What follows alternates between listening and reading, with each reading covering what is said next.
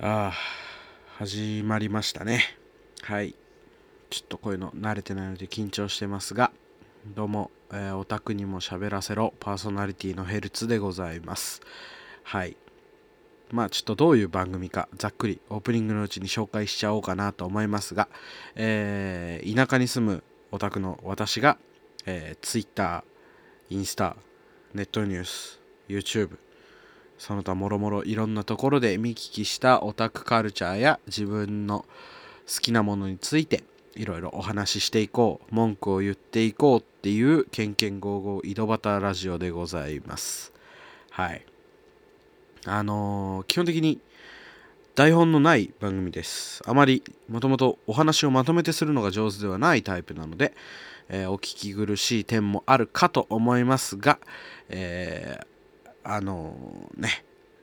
飽きずに聞いてくれたら嬉しいなって思います。はい。それじゃあ、えー、オープニングはこの辺にして、えー、今週もちょっとお話ししていこうと思います。はい。ということで始まりました「オタクにも喋らせろ」改めましてパーソナリティのヘルツでございます。パーソナリティって言うとなんかダサいね。何がいいかな。なんか語り手ダサいねなんだろうとりあえずヘルツでございます。えーとですね。はい。えー、まあいろんなところで見聞きしたオタクカルチャー自分の好きなものについてお話ししていくこの番組なんですけれども、えー、番組の一発目っていうことでね皆さんあの音楽聴きますでしょうか？私はめちゃめちゃ聴くんですけど音楽って言ってもねいろいろこうねジャンルな最近だと K-POP ですか？なんかわかんない20だかなんか知らんすけどごめんなさい。オタクなんでその世間の皆さんが好きなものあんまりちょっと追い切れてないところがあるのでご容赦願いたいんですけどあの20ってめっちゃ流行ってるじゃないですか。正直追いつけてないんで。ちょっとねあの私の中でちょっと世間の20ブームに匹敵する勢いで私の中で大ブームのアーティストさんがいまして今回はちょっとその方についてお話ししていこうと思います。えー、そのアーティストさんのお名前なんですけれども藤井風さんという方です。ちょっと今ね、同時進行であの画面を出しながらやってるので、ちょっとうるさいと思いますけど、我慢してください。はい。藤井風さんという方です。あの、聞いたことある方もいらっしゃるんじゃないでしょうか、藤井風さん。あのー、先日、報道ステーションでも特集組まれてましたね。めちゃめちゃすごい人です。薄い情報が すごい人とかちょっとあんま言いたくないんですけど、あのー、何ですかね、ネクスト米津剣士剣士知らんすけどあのと呼ばれてるらしいです。私もちょっとそういうこととはつゆ知らずあのただなんとなく聞いていましたがちょっとどういう方なのかっていうのをオフィシャルサイトに書いてあるのでちょっとご紹介していこうと思います、えー、1997年6月14日生まれ4人兄弟の末っ子として岡山県南西部に位置する人口1万人ほどの小さな町に生まれる。身長1 8 1センチ高いな。B 型右利きのミュージシャン。えー、3歳の頃より楽器を弾けない父にピアノやサックス時には英語を教えてもらい小学校の終わりに父に言われた一言、えー、これからは YouTube の時代で実家の喫茶店で撮影したピアノカバー動画を YouTube にアップしたことが後に音楽の世界へ飛び込むきっかけとなったと。幼少期よりジャズやクラシックだけでなくポップス歌謡曲演歌など年代ジャンルを問わずありとあらゆる音楽を聴いて育ったことから国内外を問わず活動するミュージシャンになるという思いが自然と芽生えた。そうで、えー、高校は音楽科にある学校に通い音楽漬けの日々を送っていたと。はい。で、えー、まあね、YouTube で動画を投稿し続けて、2019年春には活動の拠点岡山から東京へ移す。そして、えー、まあ、ライブを行い、えー、藤井風の「オールナイトニッポンゼロの生放送をやったと。ね、すごいんですよね。ラジオにゲスト出演すらしたことなかった藤井風が生出演にして初の冠番組を担当し、オールナイト日本パーソナリティメドレーや、えー、リスナーからリアルタイムに届く生演奏のリクエストに即座に対応するなど、オールナイト日本ファンから神回と言われるほどの好評を博したと。すごい、もう、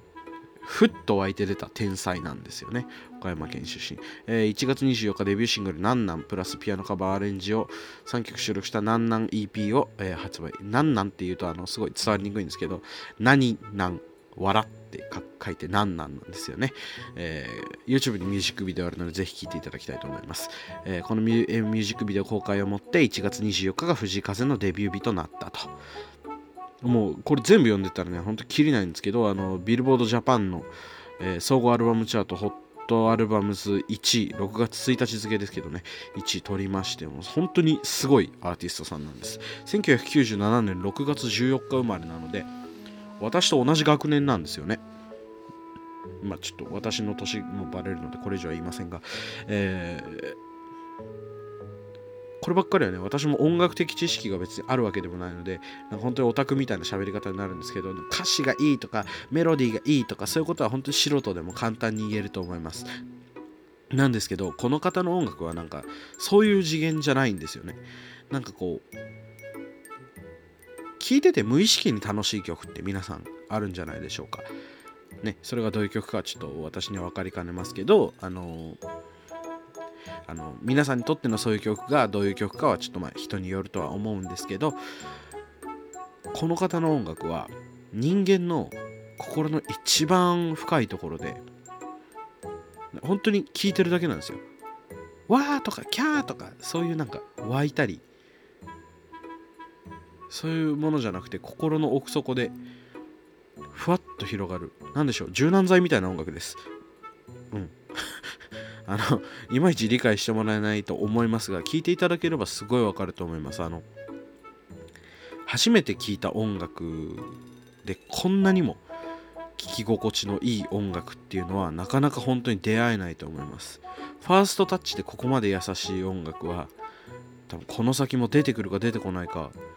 すごい微妙なところだと思いますがこの人の音楽はちょっと聞いてみなよってふっと聞いてあなんかもう俺この曲知ってたわぐらいのあなたの体への浸透度だと思います。ちょっとごめんなさい。あのこういうおしゃべり初めてなのであのいまいち深いこと言えないんですけどえーすごい、まあ、聞き心地のいいアーティストさんだっていうことです。えー、YouTube にはですね、いろんな動画出されてまして、本人が出されてたカバー動画ももちろんなんですけども、えー、YouTube の方にはですね、えー、先ほどご紹介した「なんなん」っていう曲もありますし「えー、帰ろう」っていう曲「えー、なんなん優しさ」えー、キリがないからもうええわあのー、アルバムをね先日リリースされたんでその中に収録されてる曲が4曲ぐらいですかね YouTube の方にアップされていらっしゃいますえーアルバムをリリースされてます。上京して約1年5月20日にファーストアルバム Help Ever Heart Never 過去全11曲をリリースされました。作詞作曲すべて手掛けられてまして、えー、2020年本当一番のアルバムと言っても過言ではないぐらい本当僕めちゃめちゃ感動してあの久々に CD 買いました。でもこの買い物はめちゃめちゃ安いと思わせてくれるようなクオリティのアルバムでした。本当に皆さんに聴いてほしいと思います。まあ私がおすすめするより先にね全然知ってる方いらっしゃると思いますし私あの音楽好きですけど音楽素人なので専門的知識からは基本的に何も喋れないです。なんか音色がどうとかそのサウンドがどうとか歌詞の世界観がどうとかそういう深いことは言えないんですけどむしろ皆さんと同じ立場で藤井風さんを聴いてる一人間としてはあもうこんなに聴き心地のいい曲あるんだったらもう子守歌の歴史変わるわぐらいのことを思ってます。友達にはそうやって紹介してます。お前らが今まで聞いてた親から聞かされてきたゆりかごの歌は今後藤井風の帰ろうになり変わるっていう風にずっと言ってます。次世代の子守歌藤井風。皆さんもぜひ聴いていただければと思います。はいいかがでしたでしょうか、えー、お宅にも喋らせろお送りしてきました。はあ慣れないんですよこういうの。なんかマイクを前にすると途端に緊張して台本があってもちょっと余計なこと言わなきゃ昨日聞いたこと言わなきゃって思っちゃってあんまりうまくおしゃべりできないので、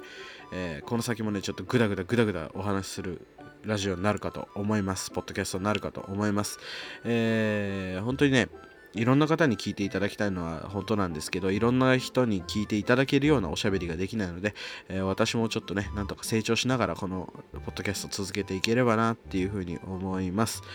えー、本当に拙いおしゃべりで非常に申し訳ないかつ、えー、藤井風さんの紹介がちゃんとできたかと言われれば全くそうではないので、えー、皆さん藤井風さん一度検索してね YouTube なりオフィシャルサイトから見ていただいてあの僕の拙い説明より詳しく文章書いてありますのであの音楽も聴いていただければ言ってることもなんとなくわかると思いますのであの僕のポッドキャストも温かい目で温かい耳で楽しんでいただければと思います。ということで、えー、今回は藤井風さんのご紹介してきた、えー、お宅にも喋らせるでございました。えー、次の配信いつになるか分かりませんが、また、えー、お会いできればと思います。それではまた次回の放送でお会いしましょう。さよなら。